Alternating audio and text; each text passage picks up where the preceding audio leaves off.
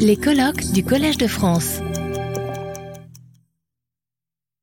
J'ai rencontré pour la première fois Mireille Delmas-Marty le 14 décembre 1994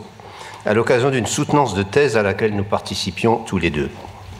Le candidat était Jérôme Bourgon, qui a plus tard fait carrière au CNRS et dont on peut dire qu'il a plus ou moins créé le champ de l'histoire du droit chinois en France, champ aujourd'hui incarné par un groupe de chercheurs extrêmement actifs et, comme on dit, visibles internationalement. Comme elle nous l'avait elle-même expliqué, euh, sa présence euh, nous l'avait expliqué Mireille, sa présence à ce jury s'expliquait par sa participation à un programme de recherche de droit comparé Europe-Chine, par ses contacts avec des juristes chinois et par son intérêt pour la définition de principes directeurs internationaux en droit pénal. De ce point de vue, la thèse de Bourgon ne pouvait que l'intéresser, puisqu'elle portait sur Tiaben, né en 1840 et mort en 1913, l'un des juristes les plus éminents de la fin de la dynastie des Qing, et surtout le maître d'œuvre de la réforme du code pénal chinois dans les premières années du XXe siècle. Il s'agissait alors non plus d'améliorer et mettre à jour le code, comme on le faisait régulièrement depuis deux siècles, mais bien de le moderniser afin de répondre à la pression des puissances en rendant le droit de l'Empire plus compatible avec les normes internationales, sans pour autant en sacrifier les fondements chinois. De là, un effort tout à fait nouveau pour se renseigner sur ces normes internationales et sur les législations étrangères. On a dit, à mon avis un peu hâtivement, que Tiaben préconisait la fusion des droits chinois et occidentaux, alors qu'il s'agissait plutôt d'une occidentalisation limitée du droit chinois. Mais c'est une idée que Mireille aimait reprendre, de même avait-elle été arrêtée, sinon totalement convaincue, euh, toujours dans la thèse de Bourgon, par la notion de grande unité, d'atron, euh, promue par le lettré et agitateur Kang Youwei au début du XXe siècle. Notion qu'elle entendait comme grande unité juridique du monde, et à laquelle elle se réfère encore dans ses écrits des années 2010 sur la recherche d'une forme de jus commune. Quoi qu'il en soit, le renouvellement dont Tiaben, qui était par ailleurs une personnalité extrêmement conservatrice, a été l'inspirateur et le moteur au début du XXe siècle, fait assez directement écho à certaines thématiques qui ont été centrales dans la, réflexion euh, de Mireille. Et de fait, si elle avait accepté de participer à ce jury en 1994, c'est qu'elle était engagée depuis plus de deux ans dans des échanges avec des professeurs chinois et d'anciens thésards chinois formés en France, échanges qu'il avait très vite conduits à Pékin pour discuter avec eux d'un projet intitulé Vers des principes directeurs internationaux du droit, de droit pénal. Je rappelle qu'à cette date, les études juridiques dans les universités chinoises venaient à peine de renaître après la période maoïste pendant laquelle la notion même de droit était considérée et rejetée comme une notion bourgeoise euh, et que les études juridiques avaient été purement euh, et simplement supprimées. Je dis bien de renaître, car la période républicaine précédant l'avènement de la République populaire de Chine en 1949 avait vu l'efflorescence d'une profession juridique chinoise aussi cosmopolite que sophistiquée. Pour sa part, Mireille s'était lancée dans cette coopération en profitant des moyens et de la disponibilité que lui donnait sa récente admission à l'IEF, et aussi, nous a-t-elle dit, d'un intérêt ancien pour la Chine.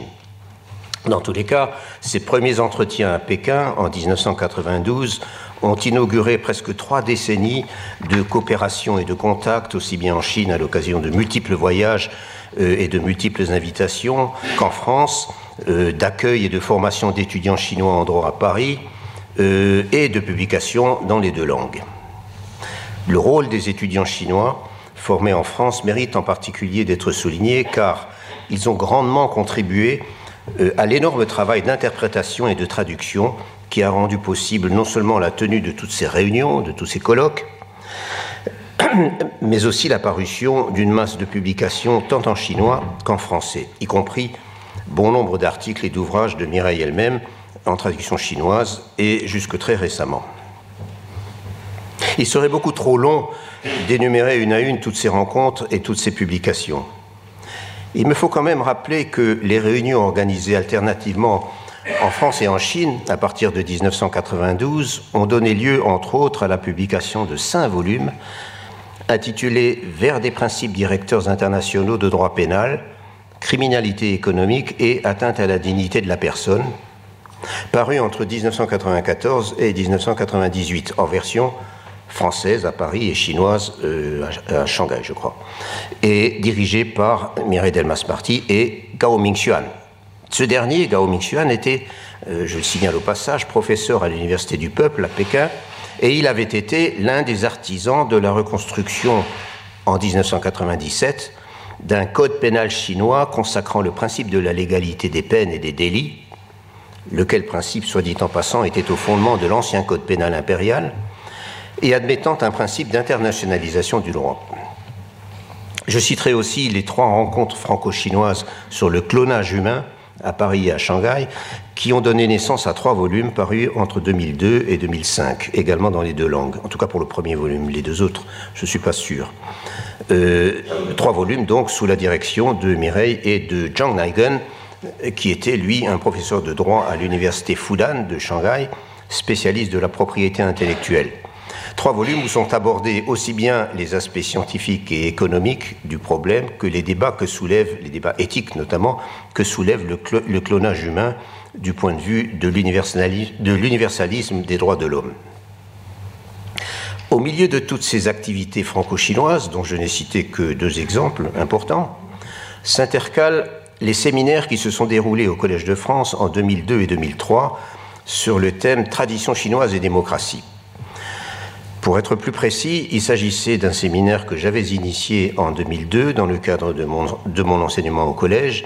euh, avec l'ambition de traiter les problèmes de la démocratie, du droit, des droits de l'homme, etc., dans la Chine du XXe siècle en leur donnant une profondeur historique. Donc, autant de thèmes qui intéressaient directement Mireille, laquelle était venue parler de la construction d'un État de droit dans la Chine d'aujourd'hui, avancée et résistance. En 2002, Mireille est encore professeure à Paris 1, mais elle venait d'être élue au collège et en 2003, nous avons donc poursuivi le sujet sous la forme d'un séminaire commun de nos deux chaires, avec cette fois en sous-titre Le problème du droit et de la légalité. Euh, du point de vue strictement légal, c'était juste juste, puisque je me souviens que la nomination officielle de Mireille comme professeur au Collège de France était tombée au journal officiel le premier jour de notre séminaire. Euh, la conclusion, euh, excusez-moi, les contributions révisées de ces, deux, de, ces, deux, séminaires sont parues en 2007 et en 2012 en traduction anglaise sous la forme d'un fort volume intitulé La Chine et la démocratie, tradition, droit, institution. La conclusion en avait été rédigée par Mireille sous le titre Le laboratoire chinois. Le laboratoire était une notion chère à son cœur. C'est un texte où elle insiste, selon ses propres termes, sur les processus de transformation et les dynamiques de changement et d'innovation, plutôt que sur la référence à des modèles fixant des définitions de la démocratie ou de l'état de droit. Et où elle part, dans ce texte, de l'hypothèse que, je cite, le droit chinois traditionnel fait partie du patrimoine commun et contient de nombreux éléments, tant structurels que cognitifs, et même pratiques, susceptibles d'être transposés dans un droit intégré à l'ordre juridique mondial qui est en train de s'élaborer, mais reste encore dominé par les traditions européennes. On retrouve donc euh, je ne commente pas sur ces notions qu'on peut discuter plus tard, mais on retrouve dans cette dimension, on retrouve cette dimension euh, dans ces considérations, on retrouve cette dimension historique à laquelle euh, Mireille s'était déjà initiée en lisant la thèse, de Jérôme Bourgon, euh, et qui définit en partie l'ouvrage que nous avons dirigé ensemble. Pour la citer encore, les travaux du séminaire ont permis, je cite donc, de dépasser la notion encore largement admise d'une Chine prémoderne sans droit ni système juridique digne de ce nom, c'est-à-dire d'une Chine où n'existerait qu'un droit criminel répressif, et en plus cruel, euh, visant au maintien de l'ordre et manipulé par un pouvoir autocratique n'ayant rien à voir avec la démocratie. Ça aussi, c'est des choses, c'est des points qu'on peut rediscuter. De ces mêmes années 2000 date la mise en place des réseaux euh, ID pour internationalisation du, internationalisation du droit, euh, évoqué tout à l'heure par Pierre Corvol, dont Mireille définissait le projet dans les termes suivants réunir un groupe restreint de personnalités qualifiées pour évaluer d'un point de vue comparatif et prospectif les diverses pratiques de l'internationalisation du droit à partir de trois pays États-Unis, Brésil, Chine. Trois réseaux donc. Celui qui concernait la Chine a été créé en 2007 et parmi d'autres activités, il a donné lieu à deux réunions franco-chinoises auxquelles euh, Mireille m'a fait l'honneur de participer, et, euh, enfin de m'inviter à participer, et à l'occasion desquelles j'ai fait la connaissance de quelques-uns des juristes français éminents issus de la Cour de cassation et du Conseil d'État euh, qui l'ont accompagné dans de nombreuses activités. Ces deux réunions se sont tenues à Pékin en 2008 sur le thème Le contrôle de l'administration et à Paris en 2011 avec pour thème Vers une internationalisation du droit des personnes, point d'interrogation, euh, État et vie privée, État et propriété privée. Et je, mentionnerai pour finir les deux colloques que Mireille euh, a réunis au château de Goutela, dans le Forêt, l'un en 2014 sur la constitutionnalisation du droit en Chine et en France, et l'autre en 2017 qui avait pour titre Vers un ius commune universalisable, excusez-moi, euh, point d'interrogation de nouveau, euh, non pas centré sur la Chine, celui-là, mais qui comportait quand même une communication sur le droit chinois comme ius commune en Asie orientale, à l'époque prémoderne, s'entend, euh, que j'avais présenté avec Jérôme Bourgon et Frédéric Constant.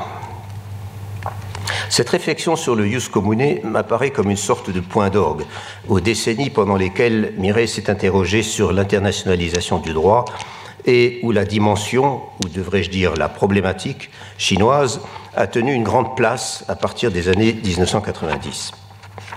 Les idées qu'elle a développées sur ce sujet sont trop connues pour que je m'y attarde. Le projet était non pas de rechercher l'unification, mais de viser un processus d'harmonisation sur la base de quelques principes directeurs communs et en ménageant des marges nationales d'appréciation. Cette dernière notion, les marges nationales d'appréciation, est bien sûr centrale euh, autant qu'elle est délicate à cerner. Mireille soulignait dans un texte de 2001 l'importance du droit comparé en notant que, je cite, plutôt que de dépendre seulement des sensibilités personnelles des juges ou du poids politique des États, l'ampleur de la marge nationale devrait varier avant tout selon les divergences révélées par l'étude comparative des systèmes nationaux concernés et compatibles avec les instruments internationaux communs. C'est donc tout le problème du relativisme que nous retrouvons là. Et ce problème n'est pas simple, comme elle le soulignait dans un autre texte de 2001 également, en évoquant l'extrême diversité de systèmes normatifs propres aux diverses sociétés et aux diverses cultures ou encore en faisant allusion au rejet de la justice à prétention universelle, comme elle disait, incarnée par la Cour pénale internationale, euh, rejet par certains pays qui,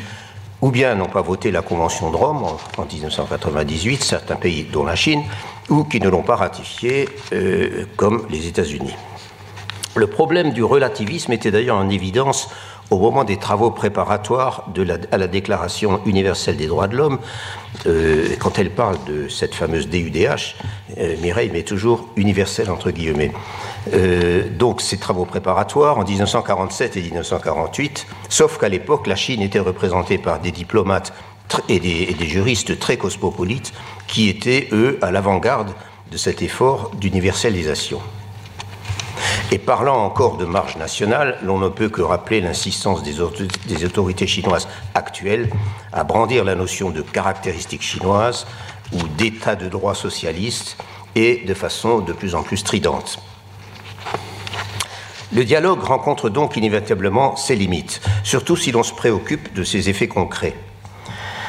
Évoquant les réunions et publications franco-chinoises des années 1992 euh, à 98, centrées sur les, qui étaient centrées sur les délits de corruption et de fraude et sur la question des droits de l'homme, Mireille admettait en 2001 que, sans effet, je cite, sans effet direct sur le droit international positif, cette recherche a néanmoins contribué à une meilleure connaissance réciproque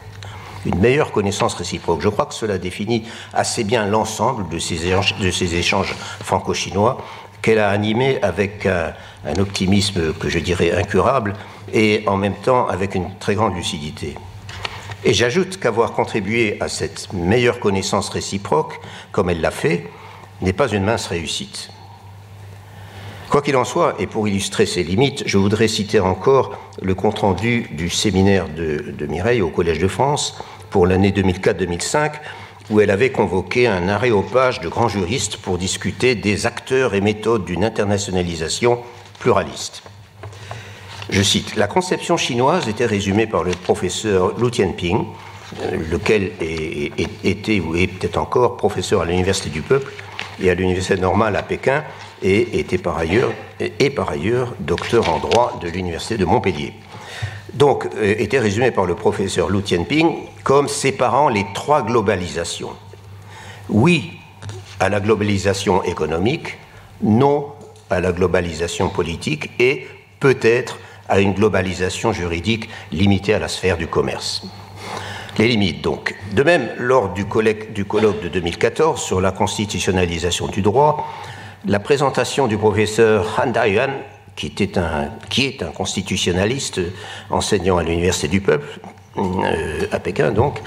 euh, cette présentation se montrait très prudente sur les droits, dont la plupart existent en fait euh, sur le papier, au moins dans la version la plus récente de la Constitution de la République populaire de Chine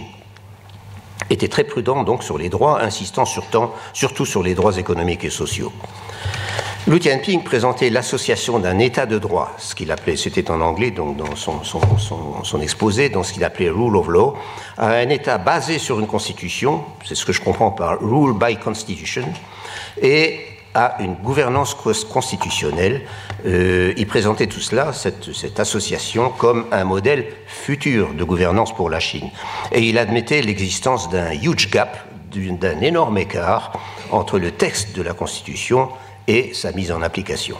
notant en particulier l'absence de contrôle constitutionnel des lois. Cet énorme écart entre les textes et leur application est en effet au centre du problème. Et à ce propos, je dois dire que l'une des choses qui m'ont frappé lors des rencontres auxquelles j'ai assisté, et dans tous les textes que j'ai relus pour préparer cette contribution, c'est le grand non-dit concernant le Parti communiste chinois, euh, en dépit de la totale suprématie qu'il exerce sur l'État et l'administration, et de son pouvoir totalement arbitraire, euh, ou dirais-je discrétionnaire, euh, dès lors que la sécurité de l'État ou la stabilité de la société, notion, ô combien extensible dans la Chine d'aujourd'hui, semble menacer, que cette menace soit concrète ou fantasmée. À croire qu'en Chine, il n'y a que l'État. Je m'étais permis de soulever la question lors de la réunion euh, internationalisation du droit de 2008 à Pékin, mais il n'y avait eu aucune réaction du côté chinois, en dehors de la réponse de Li Bin, un professeur de droit à Harbin et l'un des disciples les plus brillants de Mireille, qui admettait qu'en effet, toutes les, toutes les, décisions et toutes les directives le concernant, lui, émanaient du parti et non pas de l'administration. En dépit de l'optimisme dont j'ai parlé, Mireille était parfaitement consciente, ces dernières années surtout, de ce que le phénomène de fragmentation, aujourd'hui en accélération brutale, qui fait que l'internationalisation, voire la mondialisation du droit, que ces processus d'hybridation ou d'harmonisation par rapprochement des systèmes de droit, et d'abord que ce pluralisme ordonné selon la raison juridique qu'elle appelait de ses voeux, semble sérieusement compromis. Cet état des choses euh, contraste assez fortement avec les années 1990 et 2000, celles des premières rencontres franco-chinoises ou encore celles de notre séminaire conjoint au collège, lorsqu'il y avait en effet quelques raisons d'être optimiste. Euh, s'agissant de, l'évolution de la Chine, bien sûr. À présent, l'on assiste plutôt à un retour du, souverainisme et des nationalismes ombrageux, voire à des tentations d'hégémonie juridique, typiquement du côté des États-Unis, concernant le droit des affaires, la corruption et le terrorisme, mais la Chine s'y est aussi essayée. Il faut alors parler, noté Mireille en 2014, moins de pluralisme que d'impérialisme. La Chine de Xi Jinping est incontestablement à l'avant-garde de ces nouveaux replis nationalistes et de ces nouvelles polarisations. Et ce qu'il faut bien qualifier de régression me semble particulièrement en évidence, de manière certes différente, concernant ces deux pôles de la mondialisation du droit dont parlait Mireille, à savoir les droits de l'homme et leur vocation universaliste d'un côté, et la globalisation économique de l'autre. Deux pôles qui devraient idéalement aller la main dans la main,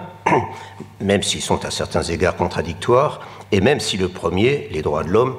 peine à s'imposer face au second, celui des pouvoirs financiers soutenus par les grands États. Mireille voulait encore croire, dans son compte-rendu d'enseignement pour l'année 2004-2005, que,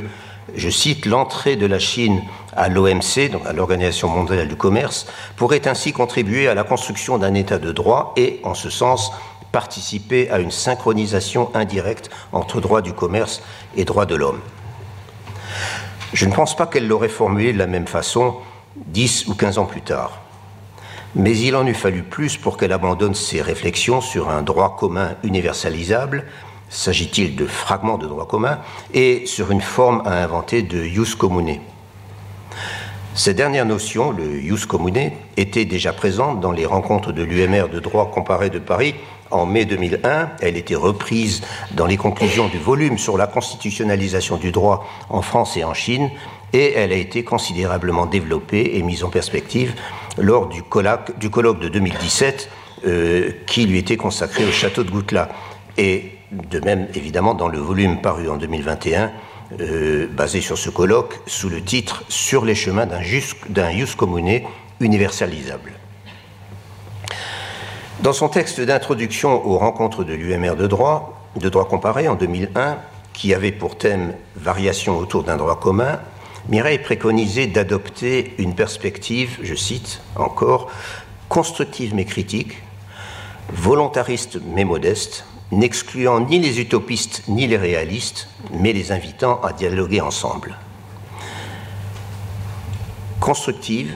mais critique, volontarisme et modeste, n'excluant ni les utopistes ni les réalistes, mais les invitant à dialoguer ensemble. Et je crois que ces mots caractérisent mieux que quiconque ne pourrait le faire l'œuvre et l'action si impressionnante de notre ami. Merci. Retrouvez tous les contenus du Collège de France sur www.colège-2-france.fr.